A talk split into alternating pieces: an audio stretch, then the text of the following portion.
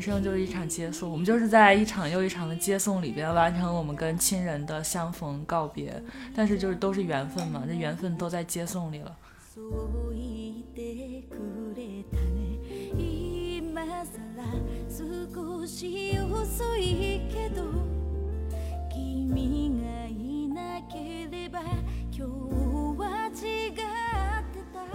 尽管有很多文学，它是让我们深刻反思、看透这个世界的阴暗，但是我们还是需要去爱这个世界和身边的人。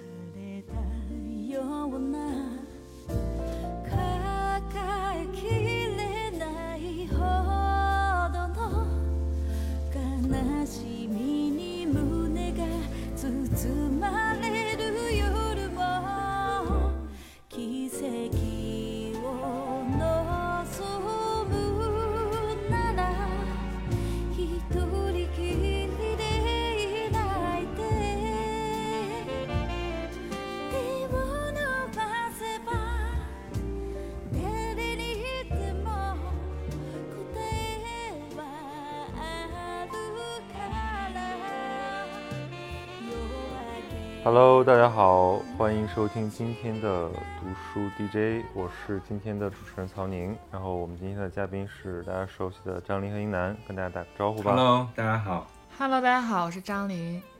Hello，大家好。那我们今天呢刚好是母亲节，所以我们今天的录制的主题就把它限定在了这个女性和母亲有关的话题，看看我们今天有没有什么符合主题的投稿。嗨，张琳、赵英男、曹宁以及收听本电台的各位听友，大家夏天好！我是来自杭州的阿蛮，我想要推荐被称为香港说梦人的西西的《哀悼乳房》，为即将到来的母亲节以及粉色的五月开启另一维度的思考。本书成稿于上世纪九十年代，讲述的是笔者西西在被诊断患上乳腺癌后的自救历程。西西以病人视角剖析染病的现实，陈述。治疗的过程，并进行反思。作为读者的我们，或者可以斗胆自诩为奶奶的听众，丝毫未感受到其内心的哀婉与悲痛，相反，有种像是冲锋号的斗志昂扬。很难想象，奶奶在承受病痛的同时，仍旧伏案书写着所思所想，知识点密集且跳跃到古今中外与各个层面。可以认为，这是一本自我认识与积极生活的百科全书。西西的文字极具年轻化的灵动与有趣，其用词既像细胞裂变般繁多，又像飞镖投掷般精准，随性却又不失谨慎。奶奶不是推陈出新，而是每每尝新，翻花神般。无论是小标题还是文末的小贴士，都在为我们做出向导。可以认为，阅读它是一项查阅工具书的有迹可循。好的文字是经得起时间考验的，正如之前提到过的“让子弹飞一会儿”，西西的内容放之现今同样富有营养。如果可以的话，这是一本值得被更多人认识的好书。而奶奶其他的书籍也都如宝藏般值得被挖掘。可能在线的曹宁与英男会认为这个器官自己略显生疏与遥远，这便是我想要打开的一个话匣子。很多人说。每一位母亲在生产时承受着难以想象的产道之痛，可殊不知，最痛苦的是哺乳之痛，因为相较之下，产道之痛是短暂的，而哺乳之痛是长期的。婴儿的每一次吮吸都让每一位母亲重蹈覆辙。哺乳是我们在离开妈妈母体之后与其的最后且唯一连接，而这个器官所面临的问题将伴随着每一位妈妈的终身，甚至每一位未婚。未生育的女生的当下，想借由这个影子聊聊大家印象中的与妈妈直接或间接的连接，这是其一。其二是西西在书中的《皮囊语言》一文中提到，学校只有生物课，没有了健康教育，没有真正回归自己的身体，性教育的推行还是晚近几年的事。学校的教育让大家彻底丢弃皮囊，成了重视脑袋的人。这也让我想起电台三八妇女节特辑中所聊到的话题，这都是一以贯之的。我们站在青春的这个时间节点上，男性尝试着认识女性，女性尝试着认识男性，每一位男生都是从小男孩走来，而每一位女生又都是从小女孩走来。想听听大家在成长过程中各自视角下的不同角色扮演，以及曾经对性别意识中的困惑得到怎样的排遣。请努力找时间读书，祝大家夏安。哇，我听完这位朋友的投稿，我觉得他的这个措辞好庄重，而且他写的文字也特别好，哎，就是他的这个对整个的小表述友小友，而且夏安，方的馒头很很喜欢这个 Q 问题，非常好，这是我遇见投稿里面最就是最清晰，就直接说你们可以讨论一下这个。哎，我觉得他这个问题都非常非常好，哎，其实确实，是的我觉得我如果只看这个主题，我不知道我会有什么想法。那其实我们可以按照这个思路来讨论一下，比如说两位男生怎么理解这个事儿吧。我觉得这个也是一个性别差异，或者说是一个没有做过母亲的人所无法感同身受的东西。其实我也我也可以我也可以算在男生的行列里，因为我也没有做过母亲，也不知道这个意味。对他，他讲的这个话题其实很好。首先，这本书其实因为我没有看过，但我知道西西这个人，他其实是华语文坛的一个很有独特风格的这么一个作者，在香港这片被称为这个文化沙漠的土壤上，其实他是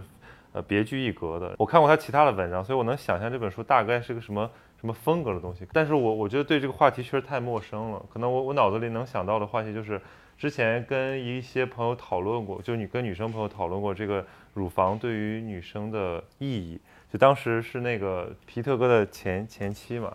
这个著名的好莱坞影星这个朱莉，但她还不是说检测出腺癌，她是为了预防风险，所以当时就有很多争议，就是说有的女女性可能就会说这样做非常好，这个就是要免除这种危险，但有的人觉得太过激进，或者说她主动。呃，放弃了这种女性的什么第二性征，然后引起了很大争议，说有没有必要这样做？所以我当时觉得，其实好像对于一个男生没有的东西，呃，男生参与讨论这个就非常没有立场。嗯，我在想说，我们做乳腺癌手术，然后把这个呃乳房给拿掉，这过程我应该用个什么词？就是大家都会说摘掉、取掉、切掉。拿掉，就是我越想，我觉得每个词都不够合适，但我也想不到一个合适的词。为什么不合适啊？这些词？因为你说，你说取，你取掉一个东西，感觉是说你取掉你不属于你身体上的一个东西，你才会说取掉，或者你摘掉了你的耳如果它就是你身体的一部分，摘掉你的耳乳房，你就会觉得很奇怪。但是大家都会用这个词啊。对我，我想起来有一本我我非对我影响非常大的书，就是我不知道你们知不知道，叫《此生未完成》。当时有一个那个复旦大学的老师叫于娟，然后这个她就是三十几岁患了绝症乳腺癌，然后她就写了一个死亡笔记，最早是在博客上连载，后来就集结成书，印象特别深刻。就是我很小的时候看到这本书，就它里面说他把那个乳房摘掉之后，然后他换了义乳，然后再住在上海好像是瑞金医院哪里，然后就是有那么一个病房，大家都是就是失去了女房的女性，但是她是最年轻的，然后大家就是。在苦中作乐，还在调侃，然后我当时看到这个，我其实觉得又难过，然后又觉得非常的好玩，就是又很荒诞。其实是对于女性来讲，或者说对于这种成成熟的女性来讲，这可能是一个她们生活生命中非常大的一个事儿，会影响她们的这种自我判断，可能也会影响她们的激素水平。嗯，那肯定是的。对，我我们家是有遗传的乳腺癌和卵巢癌的，就是。重度的那个基因嘛，然后就我们家好多哦，对对对，就我的呃二姨嘛，就是因为这个去世的，然后二姐哦，然后我三姨就是都都都是这个病，然后就是所以其实我从小就看到他们呃做做这个手术，然后包括化疗，化疗的话其实主要是头发我会掉头发，然后就会戴假发，就能明显能看到他一个很健康的人，然后他在。做完这这些手术，然后包括化疗之后，他的那种状态的变化其实是很嗯，但他们都挺积极的，就还是会努力的去挑选好看的假发，然后穿漂亮的衣服。就像曹宁刚才讲的，在就那本书里讲的，就是其实呃得了这些可怕的疾病之后，非常重要的一点就是自我的调节，然后和。对自自己的一种鼓励，所以其实我的理解，就这本书它是在讲女性，在讲身体，但它其实也是在讨论一些更加呃晦涩和深刻的东西，比如说一个人怎么去面对死亡，怎么去面对这个就得绝症之后的生活，就是这个这是一个靠用一个小说这么一个比较轻的东西去叩问生命的意义。不是你们，你们有没有想过？刚才讲说，你看身边有患病的家人或者朋友，会你们会想去揣测一下他们的内心世界吗？会呀，我我最近的一次目睹的死亡体验，是我爸爸一个特别好的朋友，就是他是一个特别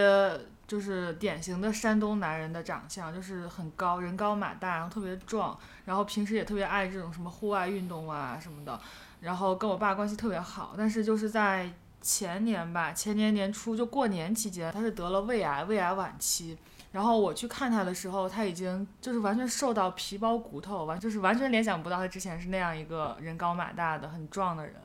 然后就是躺在床上，然后但是当然我们见面还是会说一些哎呀好了之后的话。但是其实大家都知道，就是时日无多了嘛。但是我当时还有一种体验，就是当人真的在面临这个自己时日无多的时候。就那个日子还是得照常过的，就是他还是在，呃，去安排他的后事，去想他走了之后，他家的那些工厂啊，他家那些房子呀，要怎么分配，怎么保证他这个他老婆和他他的两个儿子能过上继续过上好的生活，然后就还在。去考虑这些事情，还要去呃见律师、见朋友，去忙这些事情。我之前会以为说人快要去世的时候，就是静静的躺在病床上，然后等着这个点滴滴下来，就是这种感觉。但其实我真实的看到的是，他在临死的时候还是要忙碌，还是要去为这个生前就是生前身后的事情去解决问题。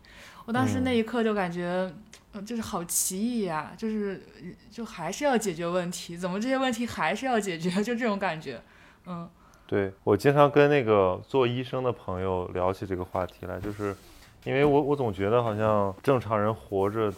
好像都觉得自己不会死一样，就可能我们生命欢畅的时候啊，就是感受不到那个我们可能是很脆弱的，所以一基本生病的时候，我哪怕你发烧或者你牙疼。或者你哪个地方受伤了，你其实整个人是想不了别的东西，你就希望你那个症状赶紧好起来，办，然后它还可能恶化，可能随时就把你给侵蚀掉。然后我我我总觉得这种这种感觉很很可怕。然后我就问那些做医生的朋友，我就说那你们每天在医院里看这些生老病死，你们是什么感觉？他们说一开始都会经历一个特别容易感伤，或者觉得特别容易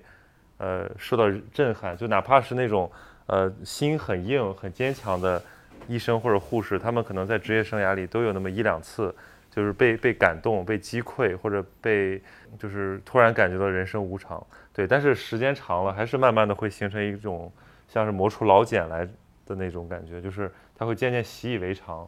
因为否则你要一直敏感，那你是无办没办法坚持留在这个行业里的。我觉得这个也是人的一种自我调试。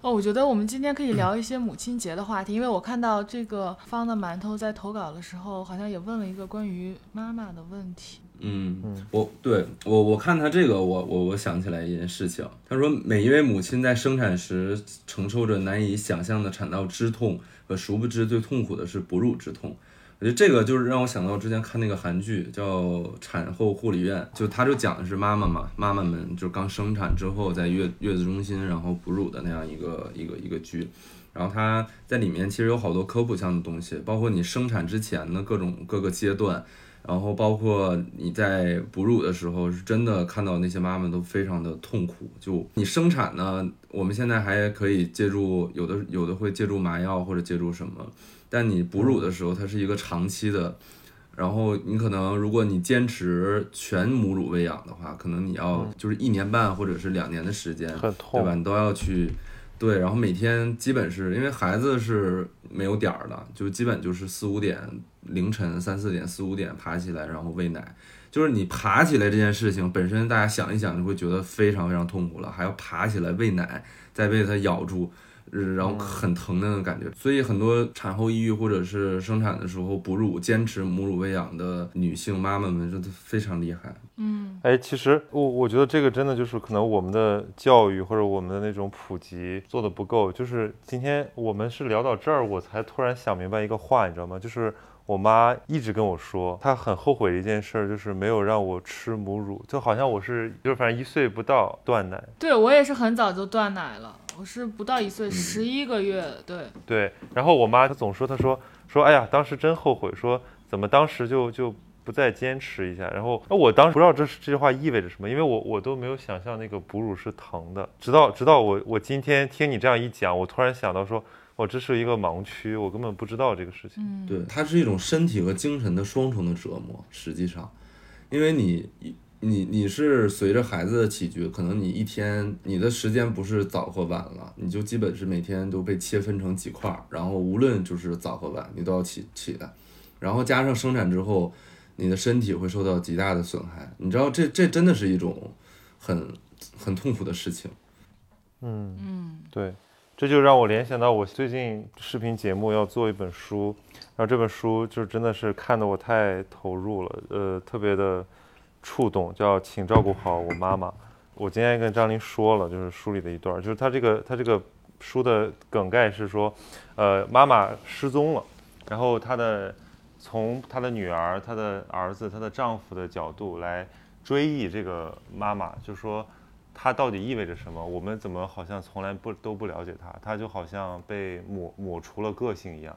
然后我看这本书的时候，我就一方面是非常感动，就是会共鸣；另一方面，我觉得非常的悔恨，或者说非常的自责。就是说，真的，我们为什么对妈妈的爱，对于这个，对于对于母亲的那种无私的牺牲，是那么的习以为常，然后以至于都不知道感恩，有的时候是近乎冷酷到，就就是近呃这个漠视到近乎冷酷。嗯，你可以举一个书里边的例子吗？比如说呢？呃，比如很多了，因为这本书我后面会给大家详细讲，就是它这个写法很特别。它这个写法它是用它是用这个第二人称来写第一人称，比如说它里面的这个女儿和儿呃和儿子都是以他们的角度来想的，但是他用的不是说我，他用的是你。也就是说，读者在读的时候呢，就好像是说你在自己跟自己说话一样，就是你你已经带入了他女儿和儿子那个角色，然后你你就读着读着，你发现说这不是我和我妈的关系吗？它会产生这种奇异的效果。就比如说它里面提到，他妈妈是在这个韩国的这个乡下，呃，然后他女儿儿子都都去首尔这个工作生活了，然后他们还会定期回去看父母，然后他们就会讲到一个例子说。呃，有一次女儿回去看妈妈的时候，突然发现这个妈妈倒在地上，因为什么头晕昏倒在地上了。然后他就内心产生一种巨大的那个自责感，说怎么能让我的妈妈在地上躺这么久？就是说我没有照顾好她。这这一方面是因为她没有更早的出现，另一方面她其实就是说儿女都不在身边，其实她妈妈是缺乏照顾的。他们她觉得她有点没有尽儿儿女的义务。这个让我想到什么？就是我妈有一次跟我讲，就是我姥姥，就说我姥姥有一次就是自己在家里把那个下床的时候，好像就是摔了一跤，然后把胳膊摔骨折了。然后老太太特别可怜，一个人在地上躺了一整天，因为她没有别的办法，她就是挪动身体能够倚着床。然后我妈晚上下班回去，看到我姥姥那样躺着，她就特别的难过。然后她其实这样跟我讲的时候，我就我问的就是说，我说医生怎么说啊？什么时候能好啊？我其实没有产生那种说我竟然让我妈妈在地上躺了这么久的感觉。但我看这个书的时候，我我我强烈的感觉到，这是因为什么？就是因为，比如对我姥姥而言，他自己的子女就是我妈，她是直接有赡养义务的，所以她会很自责。但是我总觉得隔了一层，好像我自己没有那么大的责任感。所以这个这个书就有特别多这种小细节，就是一下子会让你意识到说，你的爸妈好像突然老了，或者说他们其实真的在背后为你做特别多事情，然后你已经根本都都都无意识了。时间是让人猝不及防起，晴时有风，有时雨，争不过朝夕，又念着往昔，偷走了青丝，却留住一个你。岁月是一场有去无回的旅行，好的坏的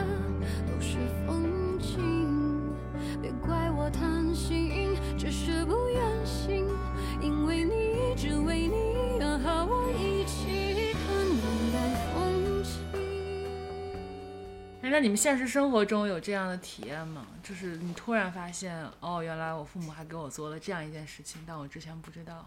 哎，我最近一次有这个感觉，就是五一的时候，我妈来我家，我来北京，然后我男朋友也在这儿。就是我妈一进门就开始打扫这儿、打扫那儿、做饭啊什么的，然后给我收拾房间什么的。然后我男朋友就把我叫到一边，他他因为他晚上要回家，他回家之前把我叫到一边，就跟我说，就是你不要让你妈妈做这么多事情，不要让你妈妈一一来就帮你干这干那的，就是这多不好呀，你让她歇一歇。然后我这才意识到，哦，原来就是，可能不是每个妈妈都是说她天生有义务就帮你整理房间、帮你做饭、帮你洗水果。就我一直以来发现我自己特别把这个当成习以为常的事情。然后我这我男朋友跟我说这个的时候，我就特别触动，或者我因为我特别从来没有这根弦说这个东西，第一次有人这么跟我说，天呐，我就我觉得我一直以来活一直活在我妈妈的这些无微不至的哎，照顾里。我就觉得，就是有一句话讲非常大文化，说这个养养儿方知父母恩。呃，你们应该都听过这个话。其实我现在开始慢慢理解这个话的意思，就是，但是我们是一个渐进的过程。等我们自自有了自己的孩子之后，可能更能体会父母的很多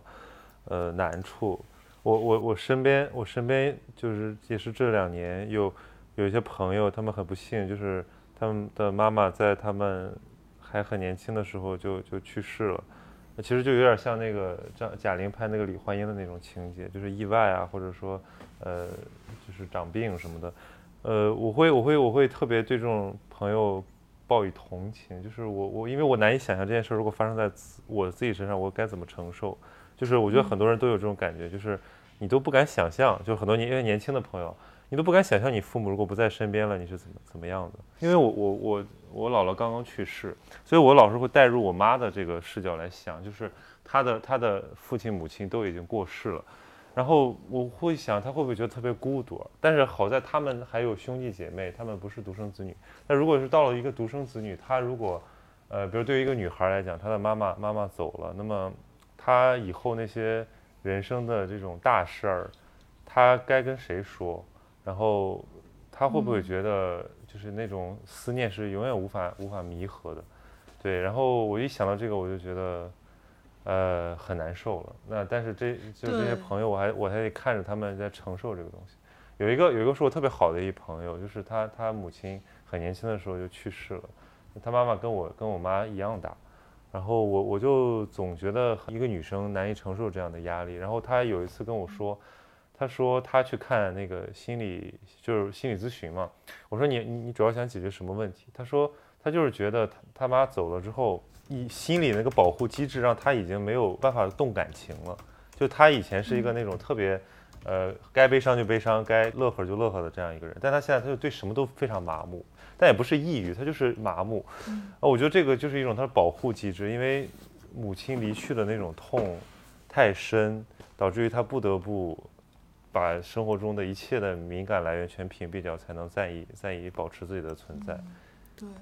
你刚才说这个孤独这个点，我特别有感触。就是我印象特别深的是，我上小学三年级的时候吧，就是我爷爷走了。我奶奶是在我爸上初二的时候走的嘛，然后我爷爷是在我爸大概三十多岁的时候走的。当时我爷爷去世之后，我爸从来没有跟我说过这件事情，而且我当时也特别小，也对这个事情没有概念。然后就是走了没有多久吧，我记得有一天就是我爸开车载着我放学，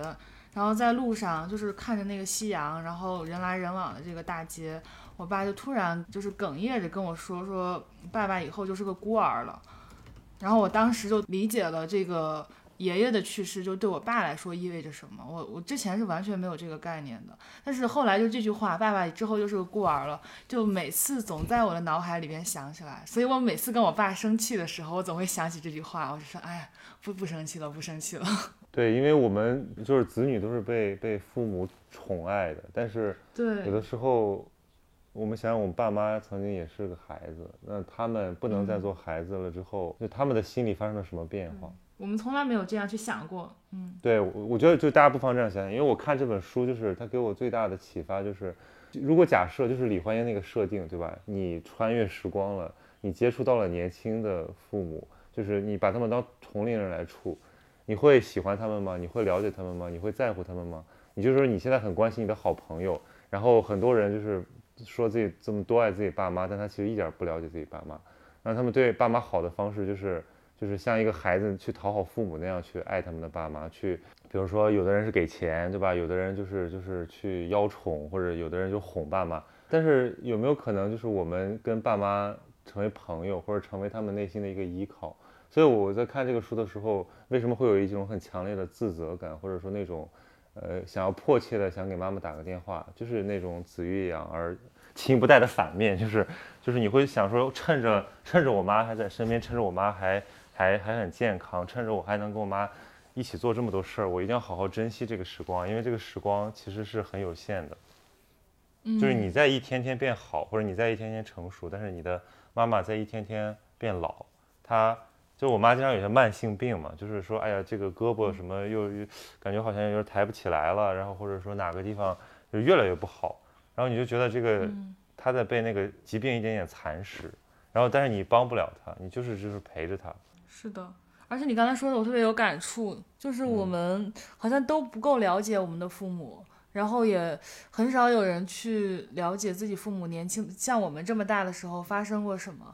然后我前几天剪我的毕业作品，不是就是意外之中获得了一卷当年的录像带嘛？就是我小时候的几个比较亲密的家庭，就是我爸妈的朋友的家庭，都是差不多年纪的一小夫妻带着自己的孩子去公园的录像带。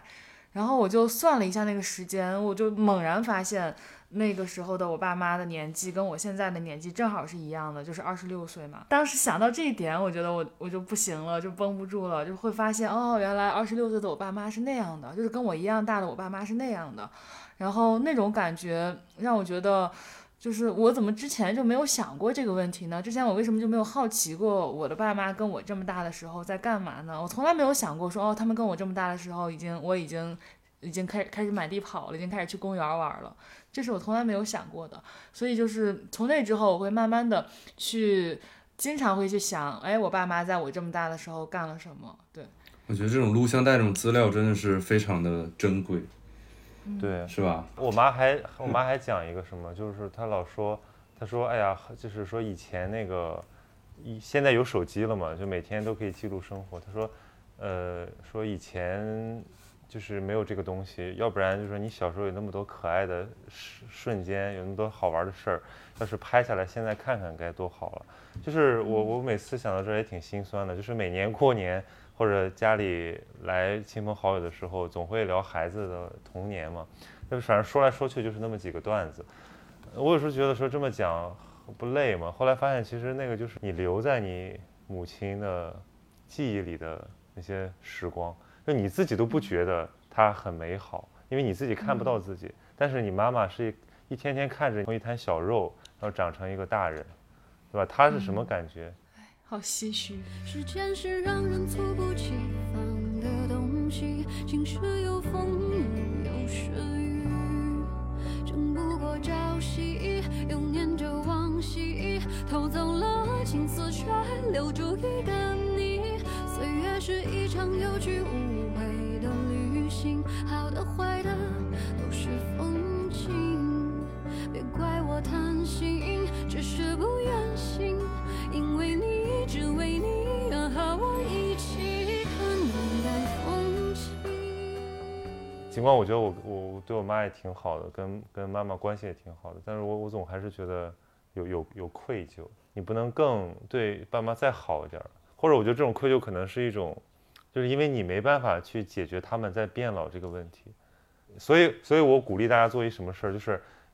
你真的就是想到爸妈，你就赶紧多问候他们，就是让他们感受到你在乎他们。就是我们我们这个中国的这种亲子文化里面，也不是很特别鼓励那种及时表达或者这种爱热情洋溢的表达。但我觉得这个其实挺重要的，而且他们也很喜欢。就是我我不知道是从什么时候开始，我有了一个习惯，就是。大概在可能大学吧，就是因为那时候离家可能一一走就是大半年，或者有的时候七八个月，回家一趟还真的挺想的。那就是我会去抱抱他们，对吧？就是比如说送送别的时候或者见面的时候会给他一个拥抱。这个以前也不会，而且我知道很多中国的孩子跟爸妈都肢体接触都很僵硬的。但我我发现有了这个之后，我跟我爸妈变亲密了，就是就是他们也也也能接受这个了。而且他们觉得会会会感受很好，会经常比如说对吧？你要跟妈妈一起散步，你就你就挽着她，你就搂着她，或者你帮她整理整理整理整理头发，然后摸着她的手。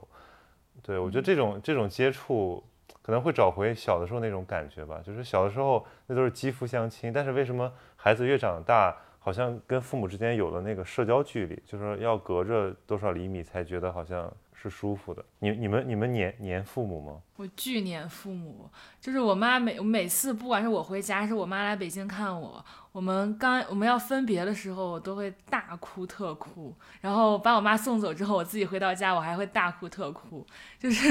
我特别受不了。哎，你也有这种感觉？我前两天跟我哥一起说的时候，说起我们小时候的一些经历，就是说有的时候那个分别，就是你明知道那个分别只是一个短暂的分别，比如说可能嗯只是你妈妈今天晚上要要你妈要出差或者干嘛，就是嗯你短暂去亲戚家住一下，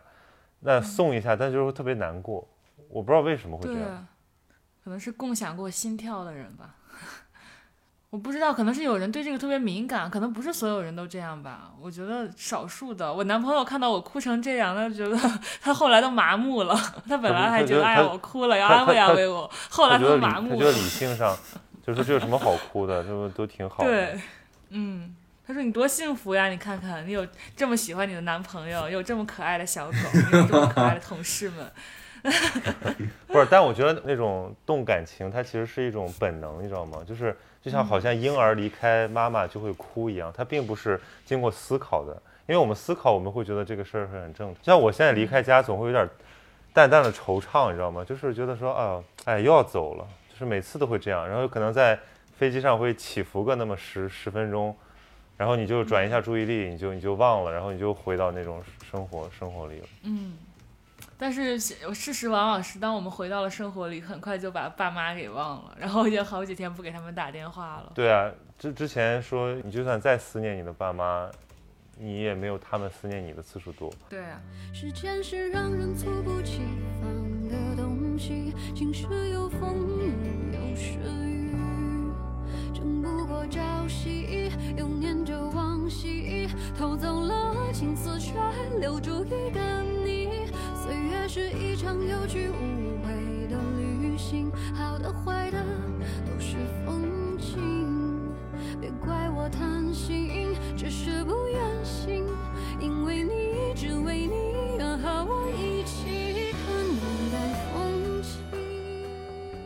我们我们之前老在说一个东西，就是说怎么跟爸妈一起成长，就是但是这个事儿其实就是很很残酷，在一些方面是没法成长的，因为他们已经有很多成熟的那个生活生活的这种偏好了，然后我们好像有很多变化。就是你要真的想能够你自己变了一东西，你也想把它影响到你父母，这是不是特别难的一个事儿？我觉得这看父母，像我爸我就很难影响他，但我妈我就很容易影响他。这是这是女儿跟那个妈妈的一个好处，就是好像就是什么嗯女儿是个贴心的小棉袄。哎，我觉得女儿对爸爸也也很好，所以以后我也想有女孩儿，就是就是总的来讲，我觉得女生是比男人在这方面共情能力和贴心程度更高的。天哪，我们就完我就完全想要一个男孩儿，但我发现我周围的男生朋友都想要女孩儿，我就想要一个什么都不用我管，自己就可以打着滚儿长大的男孩儿。我肯定是一个特别放手掌柜的妈妈。哎，我最近看北岛的那个《城门开》里面有一句话印象特别深，他他有一篇写他爸的散文，对你召唤我成为儿子他爸说了一，句话，我追随你成为父亲。对呀，成为父亲。他爸还说了一个说人生就是一场接送，这句话就是话糙理不糙，就是这样啊。人生就是一场接送，我们就是在一场又一场的接送里边完成我们跟亲人的相逢告别，但是就是都是缘分嘛，这缘分都在接送里了。所以我觉得这个事儿是一个完全是跟知识没有关系的事儿，就是体生活的体悟，就是说你经历了什么东西，你你你才有了那些感悟，你才有了那种生活。所以我觉得我们现在直直接只能说的就是说，多考虑考虑父母，然后多对父母好一点，好吧？那我们是不是差不多了？差不多了，嗯，那就最后我们还是要恭祝全天下的这个妈妈们节日快乐，希望你们都能幸福安康，然后希望全天下的这个子女们能够这个踏踏实实的，呃，爱着自己的妈妈和爸爸。真是晚晚会一般的总结。我今天没有，我觉得今天这个选题选得真挺好的，因为我真的在看这本书嘛，包括跟张琳说那个城门开，就是，所以多看看这种这种东西会让我们代入，就是会，我觉得这种都是好作品啊，就是它让你更爱你的生活。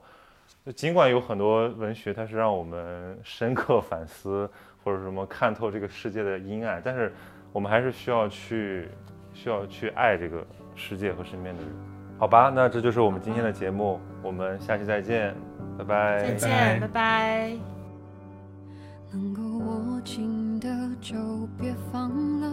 能够拥抱的就别拉扯。时间着急的冲刷着，剩下了什么？原谅走过的那些曲折，原来留下的都是真的。纵然似梦啊，安醒着，笑着哭着都快活。谁时间是让人猝不及防的东西，晴时有风雨有时雨。争不过朝夕，又念着往昔，偷走了青丝，却留住一个你。岁月是一场有去无回的旅行，好的坏的都是风景。别怪我贪心，